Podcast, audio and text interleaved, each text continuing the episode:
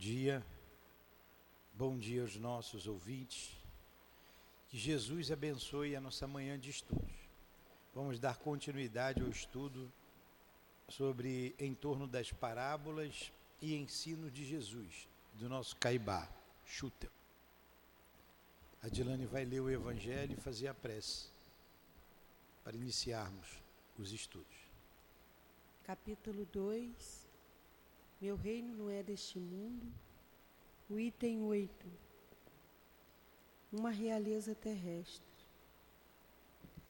Quem melhor do que eu pôde compreender a verdade destas palavras de nosso Senhor? Meu reino não é deste mundo. O orgulho foi a minha perdição na terra. Quem, pois, poderia compreender o nada que os reinos terrestres representam. Se eu não compreendia, o que levei comigo da minha realeza terrestre? Nada, absolutamente nada.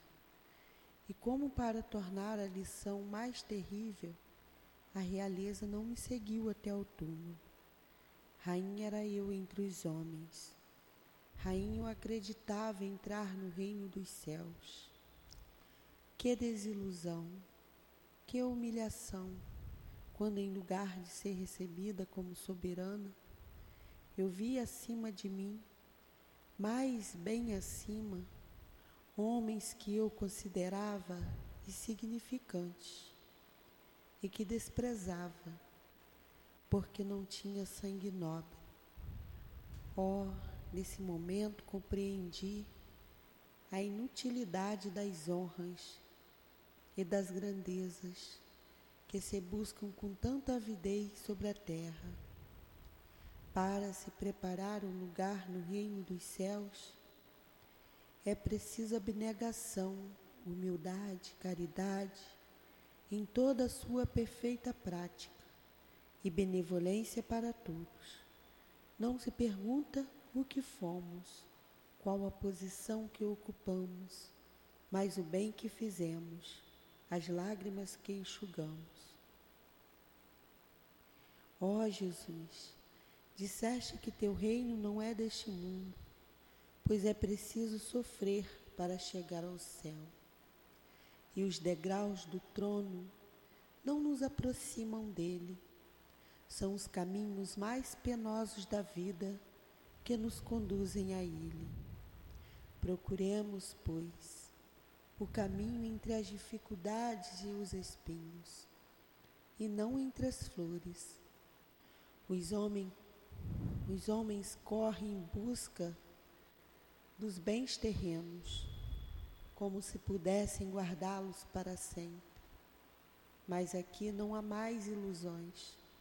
Eles logo se percebem de que se apoderaram apenas de uma sombra e negligenciaram os únicos bens sólidos e duráveis, os únicos que lhes seriam proveitosos na morada celeste, os únicos que poderiam dar entrada a essa morada. Tenham piedades daqueles que não ganharam o reino dos céus. E ajudem-nos com suas preces, porque a prece aproxima o homem do Altíssimo é o traço de união entre o céu e a terra. Não esqueçam, uma rainha de França, 1863.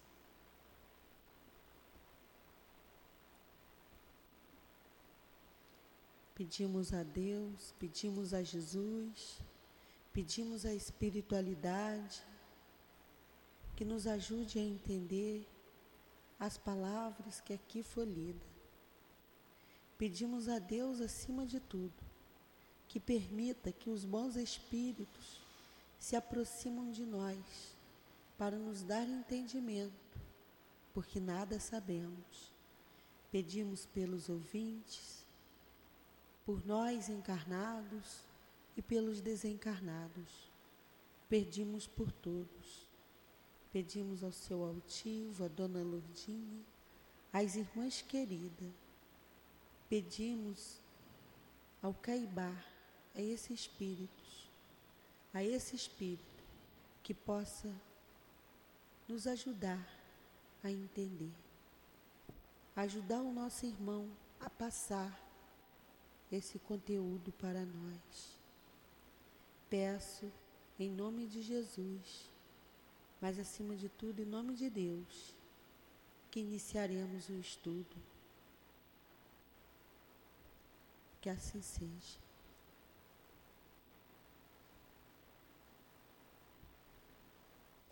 Muito bem. Muitos dos que nos acompanham agora no Evangelho, no estudo do Evangelho, também nos acompanham durante o estudo do Memórias de um Suicida, que acontece às 17 horas. Hoje nós temos sempre na última quarta-feira do mês. Último domingo. Desculpa, o último domingo, último quarto domingo do mês, tem mês que tem cinco domingos a gente realiza o estudo do Evangelho no lar. E nós vamos sempre ao lar de um trabalhador da casa. E hoje é o quarto domingo do mês. Então nós iremos à residência, ao lar de uma irmã nossa, fazer o Evangelho com ela, de quatro horas às cinco horas da tarde, de 16 às 17 horas. E então nós não teremos os estudos do livro Memória de um Suicida. Sempre no quarto domingo de cada mês. Eu fico com pena também. Eu fico com pena, mas assista uma aula passada, a que a gente leu bastante, né? A gente leu aquele, aquele capítulo todo, um novo capítulo, e Semana que vem a gente pega a partir dali. Então vamos lá.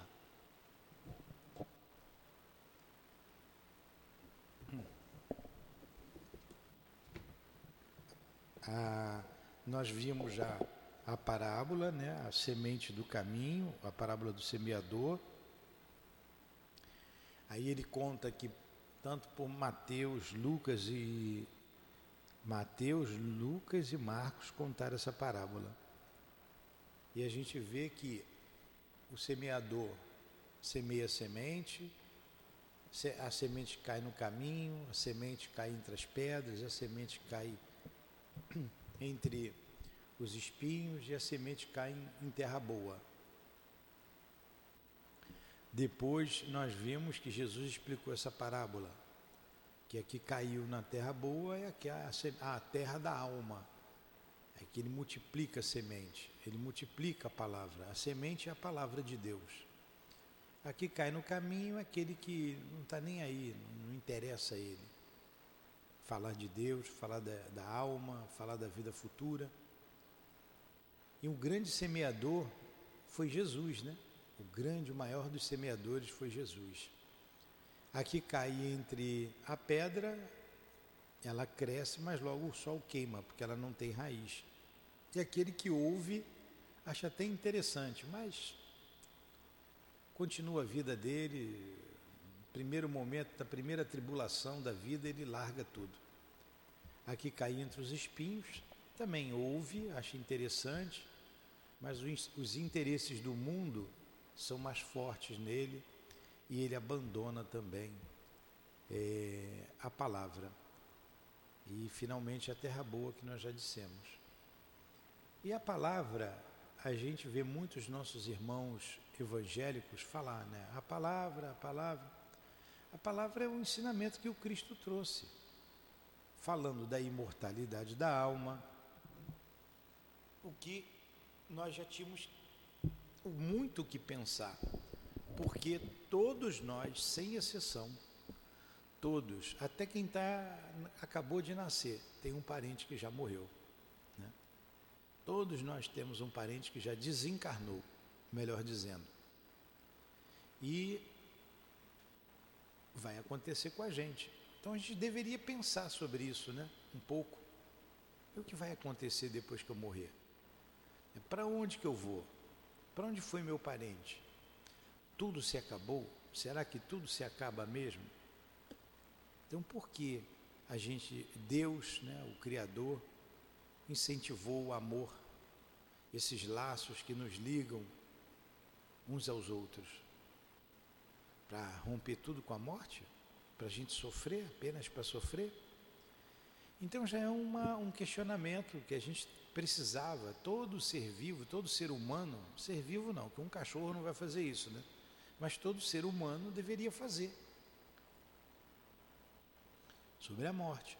E a doutrina espírita, de uma maneira muito racional, traz essa certeza para a gente, traz essas verdades é, que a gente não, não fica a menor dúvida. A partir daí, a alma pode se comunicar? Não pode? Ela mantém a sua individualidade? Se ela mantém a sua individualidade, ela pode se comunicar? Ela não pode? Por que, que não poderia? E aí a gente começa a pensar na vida, que a gente vê muita dor, a gente vê muita gente nascendo em, em berço dolorosíssimo, com doenças que não têm cura, e a gente começa a se perguntar: Deus existe ou Deus não existe? E por que, se ele existe, por que, que ele permite isso? Se ele permitiu, é, aconteceu com Fulano, não aconteceu comigo, ou aconteceu comigo, não aconteceu com Fulano. Por quê? Aí a gente vai começar a compreender a reencarnação. E a gente vai desenvolvendo. Por isso que a doutrina espírita é uma filosofia. E a doutrina também não veio trazer nada de diferente de que Jesus trouxe. Por isso, na casa espírita, caminhamos com Kardec e com Jesus acima de tudo. Kardec e os espíritos codificadores estavam sob a égide de Jesus. E a parábola do semeador está nessa nesse contexto. Né? A palavra de Deus, que são essas verdades que nós acabamos de falar, e elas, a gente não é o dono da verdade, tem muita coisa que a gente não conhece ainda. E cada um desses, dessas ideias espíritas que sempre existiram no mundo, se abre um leque muito grande para a gente meditar. Por isso é uma filosofia. E como ela nos aproxima de Deus, e Kardec não tinha intenção de criar religião nenhuma, a gente diz também que é uma religião, vem de religar, ligar ligar a Deus, e ela liga o homem a Deus. Então, portanto, é uma religião. E pelos, pela maneira, pela dedução, através da mediunidade, que não é a mesma experiência que a ciência do homem faz, a gente diz que a gente tem prova, né, como ciência, que é a doutrina espírita. Então, ela tem esses três aspectos: o científico, o filosófico e o religioso. Estamos aqui analisando então a parábola do semeador, pensando, né, que alma é a minha? Que terra é a terra da minha alma? Quando a gente se olha, a gente vê as nossas imperfeições, são tamanhas. E, poxa, será que eu posso produzir fruto? Porque se eu olhar muito para mim, eu começo a me desesperar, né? Com os meus erros, com a minha inferioridade. Mas a terra que dá bom fruto é a terra adubada, é a terra que tem esterco. Não é a terra limpinha, lavada. É a terra adubada. Então está aqui a terra da nossa alma. Se a gente quiser produzir frutos, a gente vai produzir. Basta a gente querer. Então a gente vai meditando em torno das parábolas de Jesus, que eu, a, a, o raciocínio, com o raciocínio do nosso Caibá. Aí ele diz aqui, ó, para pregar, vai Adilane. Não, pode, não, não achei ainda não. Está na página 35, lá em cima. Pode ler. Achou a página 35? Não.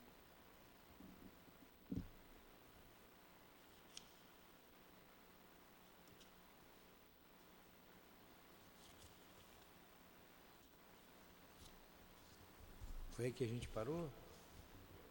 Ó, para pregar, continua. Pode ler, senhor. Para pregar e ouvir a palavra, é preciso que não a rebaixemos, mas a coloquemos acima de nós mesmos. Porque aquele que despreza a palavra, anunciando-a ou ouvindo-a, despreza o seu instituidor. E como disse ele, quem me despreza e não recebe as minhas palavras, tem quem o julgue. A palavra que falei está, a palavra que falei, esta o julgará no último dia. Aí tem uma expressão aqui em latim, né, que significa isso, julgará no último dia. E por que isso aqui? Isso aqui não é um castigo.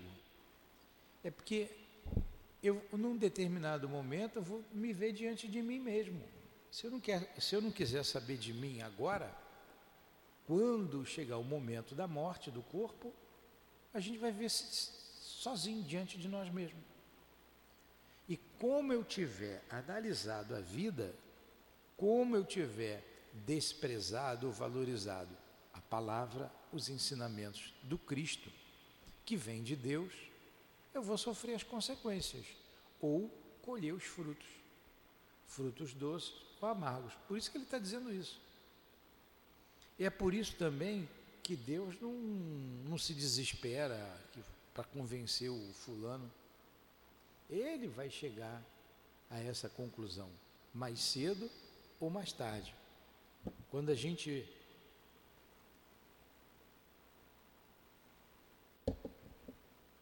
vê a sociedade extremamente materializada, quando a gente vê a, a enormidade dos desencarnes é, cedo de jovens por causa dos excessos, a gente vê que esses sofrem as consequências do, do seu ato, buscando sempre os prazeres da vida, os prazeres da matéria. E a gente vem analisando, lutando contra nós mesmos, né? contra as nossas tendências. Mas todos se veem diante da realidade, como a gente vê, por exemplo, com os suicidas que esses jovens acabam se suicidando com as drogas. E quanto malefício trazem as drogas? Quanto? Vamos lá, Dilane, continua aí. Que, que é belíssimo? É. Que belíssimo quadro apresenta-se às nossas vistas quando animados pelo sentimento do bem e da nossa própria instrução espiritual, lemos com atenção a parábola do semeador. À nossa frente desdobra-se vasto campo, onde aparece a, extraordi a extraordinária figura do excelso semeador, o maior explicador do, do amor de todas as idades. E aquele, momento, e aquele monumental sermão ressoa aos nossos ouvidos, convidando-nos à prática da virtude ativas para o gozo das bem-aventuranças eternas. O Espiritismo, filosofia, religião, ciência, independente de todo e qualquer sectarismo, sectarismo é separação. É a doutrina que melhor nos põe a par de todos esses ditames porque ao lado dos salutares ensinos, faz realçar a sobrevivência humana, base inamovível da crença real, que aperfeiçoa, corrige e felicita.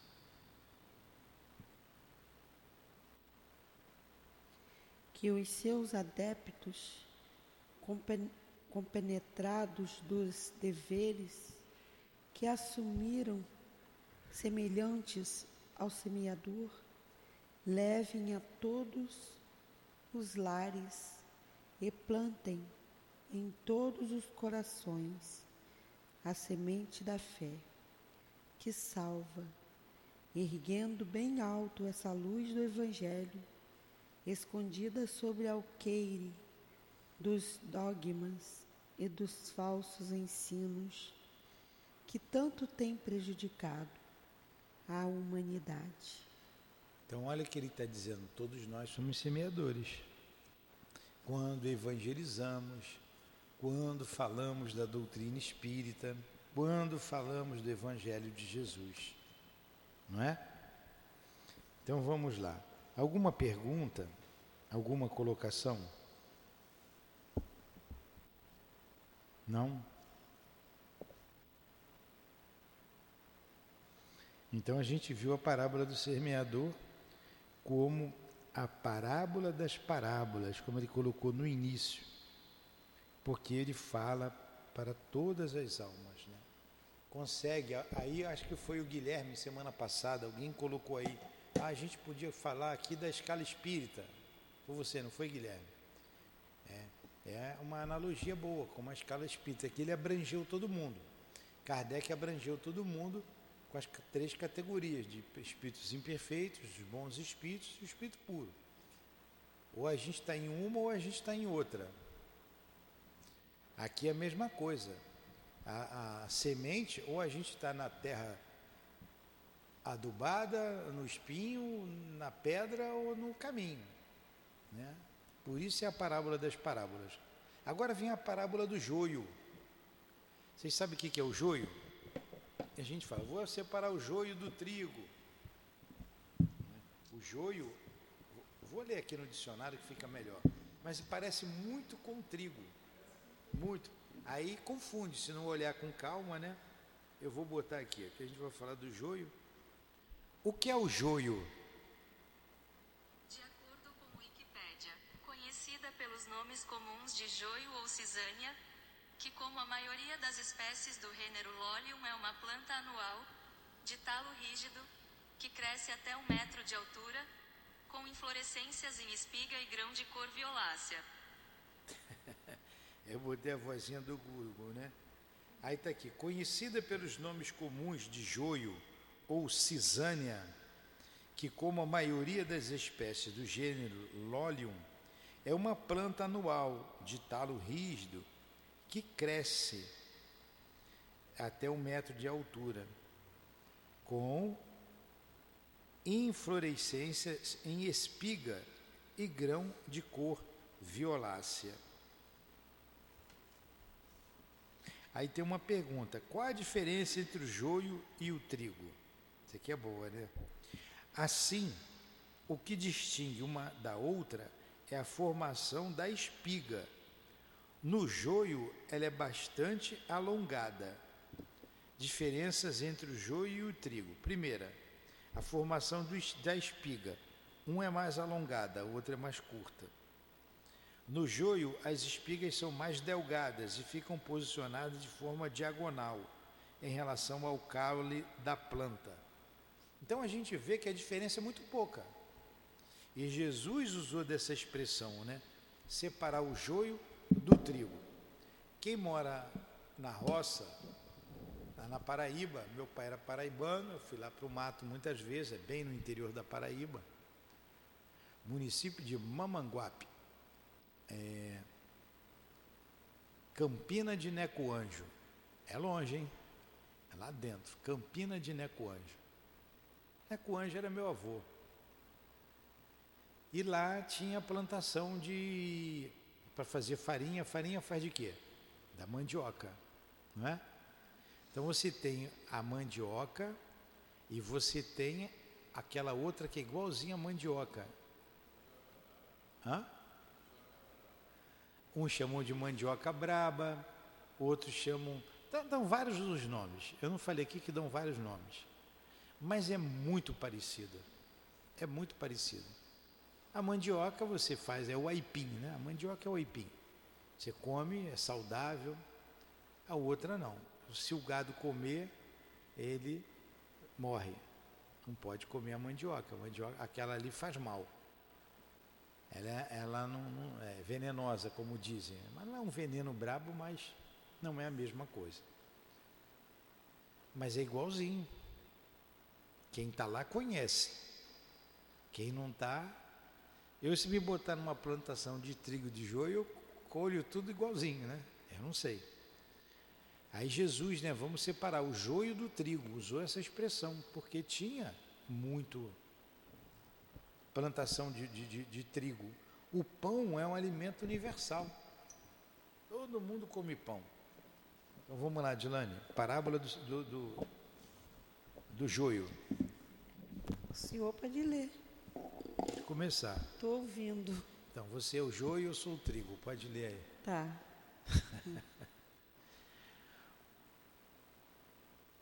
o reino dos céus, vai. Pode ler. O reino dos céus é semelhante a um homem que semeou boa semente no seu campo. Mas enquanto os homens dormiam, veio um inimigo dele, semeou joio no meio do trigo e retirou-se. Porém, quando a erva cresceu e deu fruto, então apareceu também o joio. Chegando os servos do dono do campo, disseram-lhe: Senhor, não semeaste boa semente no teu campo?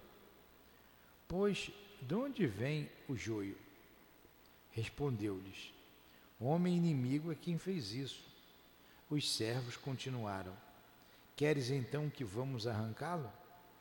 Não, respondeu ele, para que não suceda o que tirando o joio arranqueis juntamente com ele também o trigo. Deixai crescer ambos juntos até a ceifa. E no tempo da ceifa, direi aos ceifeiros: Ajuntai primeiro o joio e atai-o em feixes, para os queimar, mas recolhei o trigo no meu celeiro. Mateus 13, 24 a 30. Ó, desde aquela época já tinha homem para, como é que chama? É,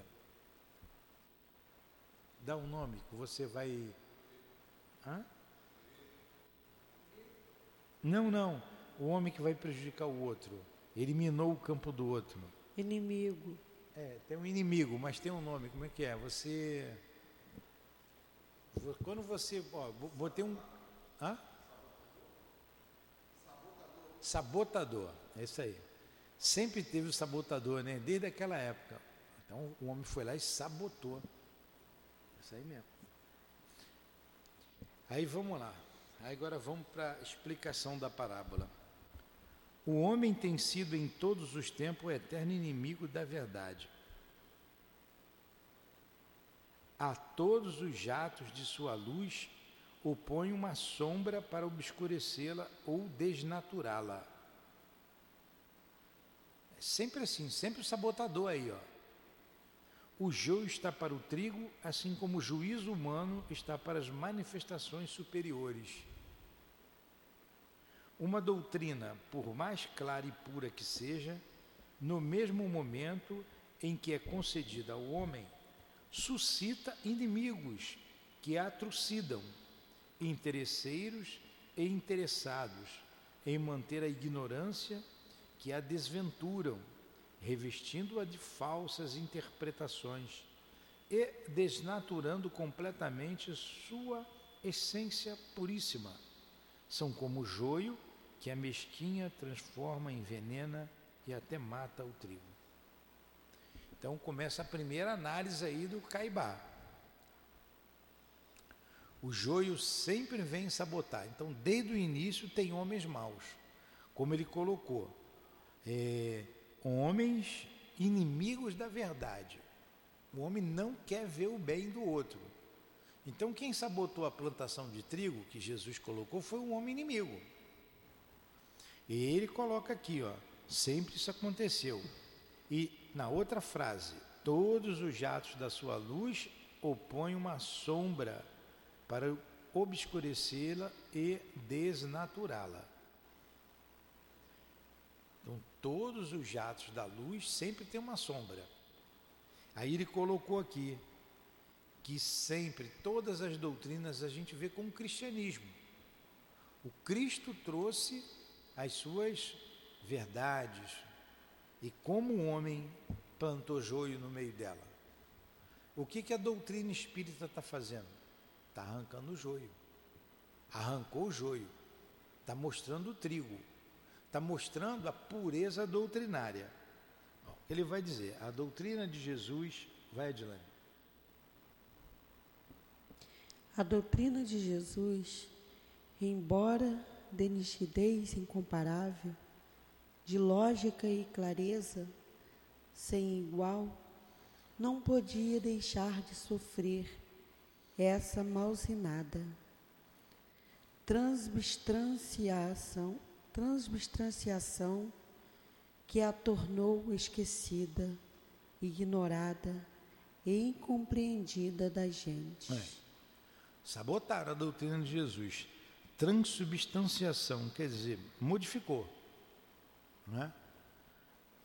Embora resumindo, embora resumindo-se a religião do Cristo no amor a Deus e ao próximo, no merecimento pelo trabalho, pela abnegação, pelas virtudes ativas, os sacerdotes dela fizeram um, um princípio de discórdia.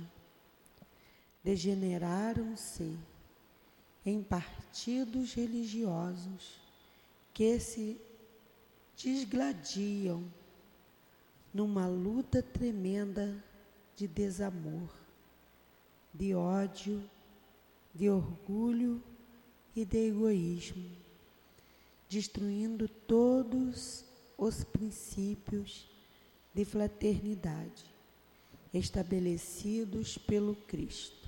Olha aí a nossa tarefa é restabelecer essas verdades. E se nós estamos agora lutando e contra uma porção de, de, de, de, de ideias, uma porção de sentimentos é, contrários ao amor do Cristo, é porque nós deveríamos ter sido os culpados de fazer, de plantar esse joio no meio do cristianismo. Olha as guerras santas, as cruzadas, a noite de São Bartolomeu, a Inquisição e os, os desatinos, os, des, os depaupérios que os sacerdotes causaram, eh, provocando dores na humanidade em nome do Cristo. É por isso que hoje nós enfrentamos os inimigos da causa. Os inimigos da causa, muitos deles foram massacrados em nome do Cristo. Como são espíritos ainda na sua infância, não perdoaram. Não perdoaram. E nos perseguem. Aí essa luta do materialismo com a, o espiritualismo, a espiritualidade. Você vê no nosso país, na política, é uma luta daqueles que trazem a espiritualidade contra aqueles que trazem a materialidade. É uma luta. Já foi definido e nós vemos bem, é uma luta do bem contra o mal. E essa luta se dá nos dois planos da vida. É uma batalha imensa. Mas quem começou essa batalha? Nós que hoje defendemos o lado do bem e que já ensarilhamos as nossas armas, lá atrás foi de arma em punho. Teve uma mensagem muito interessante aqui dada por um dos guias da casa, em que ele nos, nos conclama a luta a luta contra o mal, a luta contra as trevas, e que a luz prevalecerá, a luz vencerá, ele afirma ali. Que a gente não tenha medo, que a gente se prepare, não mais com as armas, não mais com armas, e sim com amor. Não mais com as armas, e sim com amor. Significa que lá atrás levantamos as armas. E agora vamos combater com amor. É o nosso desafio. E quando a gente, quantas vezes a gente nos pega, nós nos pegamos ainda com agressividade dentro do coração, um sentimento. A gente já não faz de fato, não vai para as vias de fato. Mas quantas vezes o sentimento de agressividade vem? Por exemplo, é... morre logo, manda esse cara para o inferno, é? Tira essa pessoa da minha vida. Por que, que não acaba logo com esse pessoal todo aí? Por que, que Deus não, não, não, não, resolve matando todo mundo? Não tem muito desses pensamentos?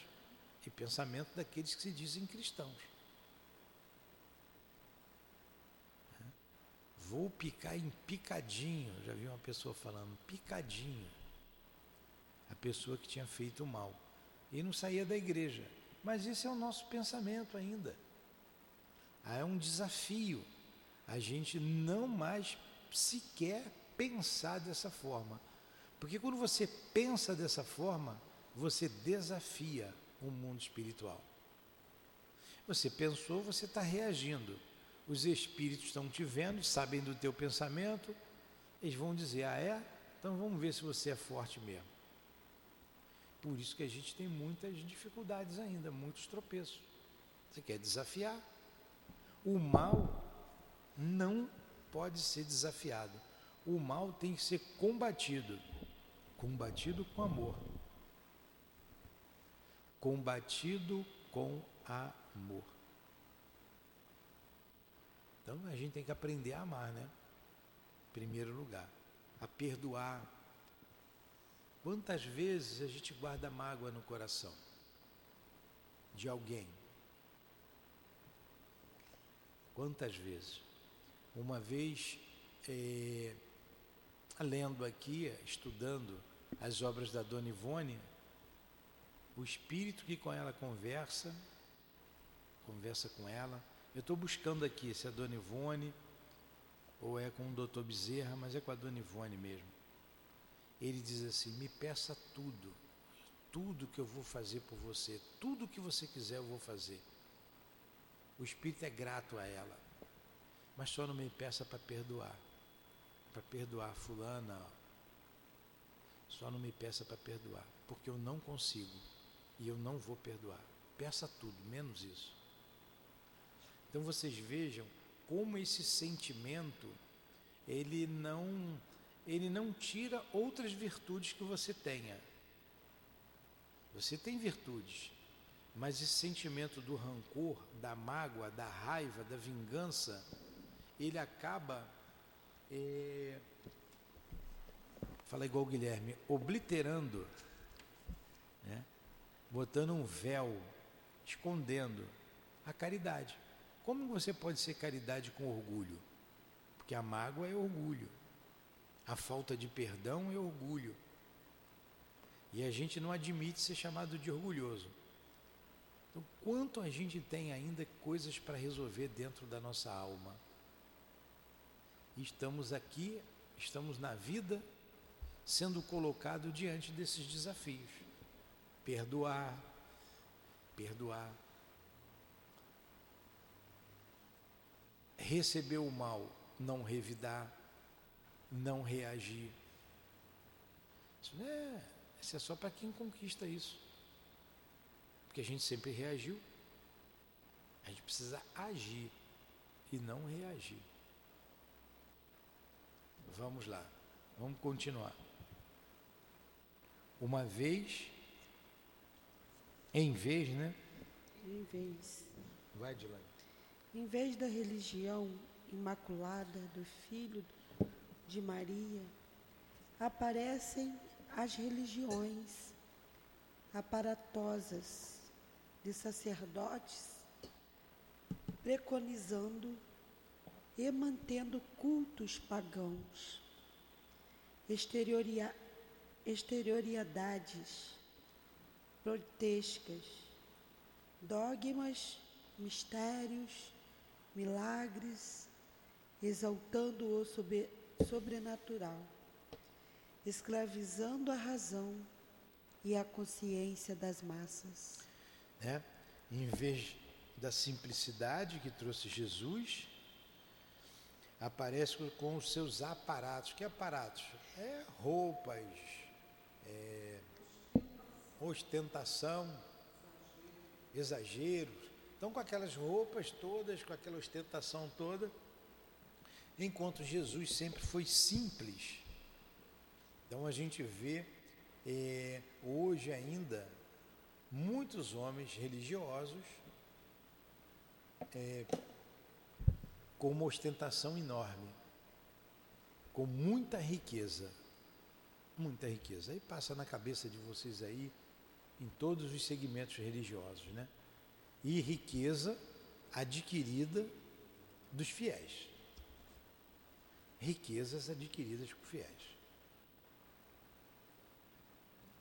É, o rico pode frequentar qualquer templo religioso. O rico pode até construir um templo. Ele já é rico, é dele. Agora, você fazer riqueza através da palavra, se fazer riqueza através da mediunidade, é uma outra coisa. Continua. Este joio, já agora de milênios, e que começou a surgir por ocasião da semeadura do bom trigo, nasceu, cresceu, abafou a bendita semente, porque, segundo diz a parábola, quando Cristo falou, os homens não lhe deram atenção, mas dormiram, deixando de prestar o necessário raciocínio às suas palavras redentoras. Que raciocínio bonito, né? Esses homens aí, ó, eles ouviram, eles ouviram, mas é, a, aplicaram de acordo com seus interesses. É o espinheiro, é o espinho.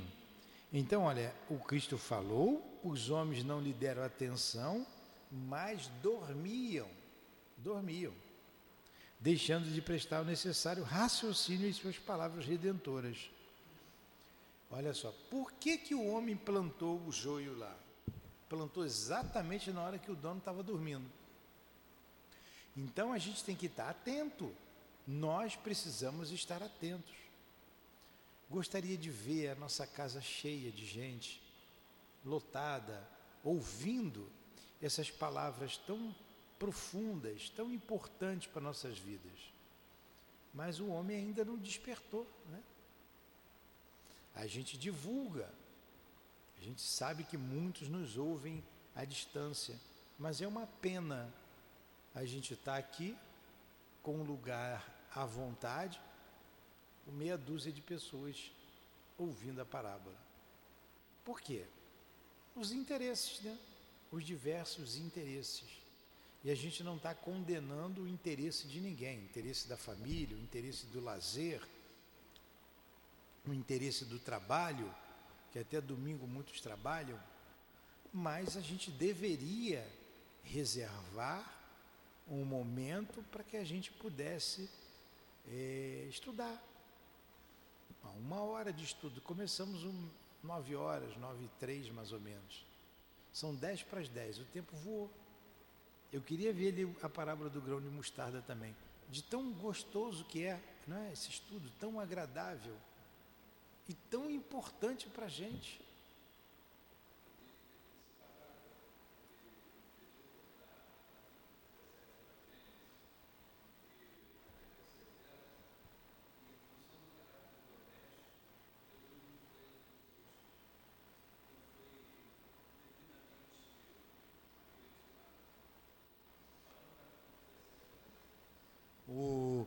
Guilherme está pedindo para ler o capítulo 17 da Gênesis, que vem ao encontro disso que a gente está falando. É. E como depois. Vai. Vai, Dilane. E como depois, pela mescla da palavra do Cristo com as exterioridades com que as revestiram, se fizesse conf confusão idêntica à do joio e do trigo. Logo após nascerem, o Senhor liber, liberou esperar a ceifa, quer dizer, o fim dos tempos que deveriam apresentar o produto da Sua palavra e os resultados das religiões sacerdotais com as suas pompas, pompas, para que os ceifeiros ficassem encarregados de queimar o joio, recolher o trigo ao celeiro. Olha que interpretação também interessante, né? Então, o, o, o, o dono lá da, da, da, plantação deixou, não, deixa crescer. Depois você amarra o, o joio em primeiro lugar, atalha, amarra e queima. Bem semelhante àquela parábola das bodas em que amarrar e atai o homem que estava sem a túnica nupcial e joga nas trevas exteriores. Então, é a verdade que vai chegar no seu tempo. Está chegando, a gente está em meio a essa, a essa ceifa. A gente está na época de ceifar, em que muitas verdades virão à tona. Muitas dessas verdades virão esclarecer a todos. E esses que se julgaram o dono da verdade, eles vão ter que ceder, ou serão amarrados e jogados nas trevas exteriores. Porque não compreenderam, deturparam tudo isso, todas essas verdades. é o que estamos fazendo, aí escritos elucidativos não tem por fim elucidar a doutrina do Cristo, que é toda luz, mas queimar com a chama sagrada da verdade o joio malfazejo, reduzi-lo a cinzas, a fim de que o cristianismo domine, estabelecendo no coração humano o amor a Deus e fazendo prevalecer o espírito de fraternidade único capaz de resolver as questões sociais e estabelecer a paz no mundo. Aí você vê homens matando crianças, invadindo uma outra nação, trucidando em nome de Deus, botando Deus no meio dessas arbitrariedades, dessas arbitrariedades todas. É, é o fim dos tempos. É a separação do joio do trigo. Alguma pergunta mais? Muito bom, né? Muito bom. Nós temos dez minutos, a hora passou rápido. Quer ver a parábola do grão de mostarda? Não, dá não. Pode terminar.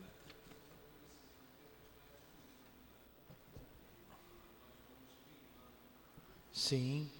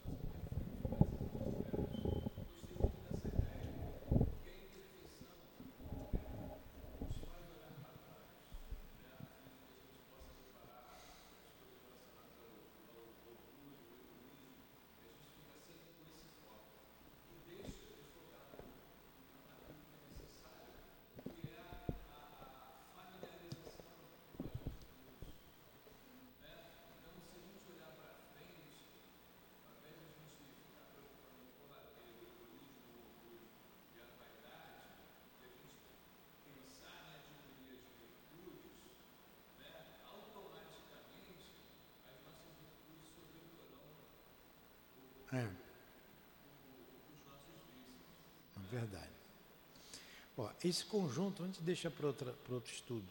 Esse conjunto de parábolas, a parábola da rede, a parábola do grão de mostarda, da, da, da pérola, é um conjunto de parábolas que tem o mesmo significado. A gente vai ver. É muito boa. Com essa tranquilidade a gente vai vendo, a gente viaja, né? Com aqui com o raciocínio do nosso Caibá. Tem o último parágrafo. Já leu? Eu que li. Não escutei não. Então pode ler de novo. Ela não viu, ela não leu, pode ler. É que, que aqui no último parágrafo, para gente que, que, já, que entende, vê, é o que estamos, é o que estamos fazendo. E estes escritos elucidativos não têm por fim elucidar a doutrina do Cristo. É que toda é que to, que é toda luz, mas queimar com a chama sagrada da verdade o joio malfazejo, que ele diz que isso não é o fim, que o, o, o que acontece, o que a gente ensina é que a gente é, falar com toda a verdade das verdades do Cristo para as pessoas, sem ter medo, que é o que os Espíritos sempre nos, nos falam, sem ter medo de falar do Cristo. Que é como dando um exemplo de queimar lá o, o, o joio, esperar ele crescer, cortar ele, juntar e queimar. Ele fala que a gente tem que seguir. É, é. Porque o, o, o, o Carmen a Dilane falou que tem que esperar o joio crescer, é isso mesmo. Porque quando ele é pequenininho, ele é igual, não dá para diferenciar. Por isso que o, o, o, cultivador da terra quer que a gente arranque tudo. Não, não, não, deixa crescer. Porque senão você arranca tudo, o joio e o trigo. Ele só vai ser diferente quando ele cresce.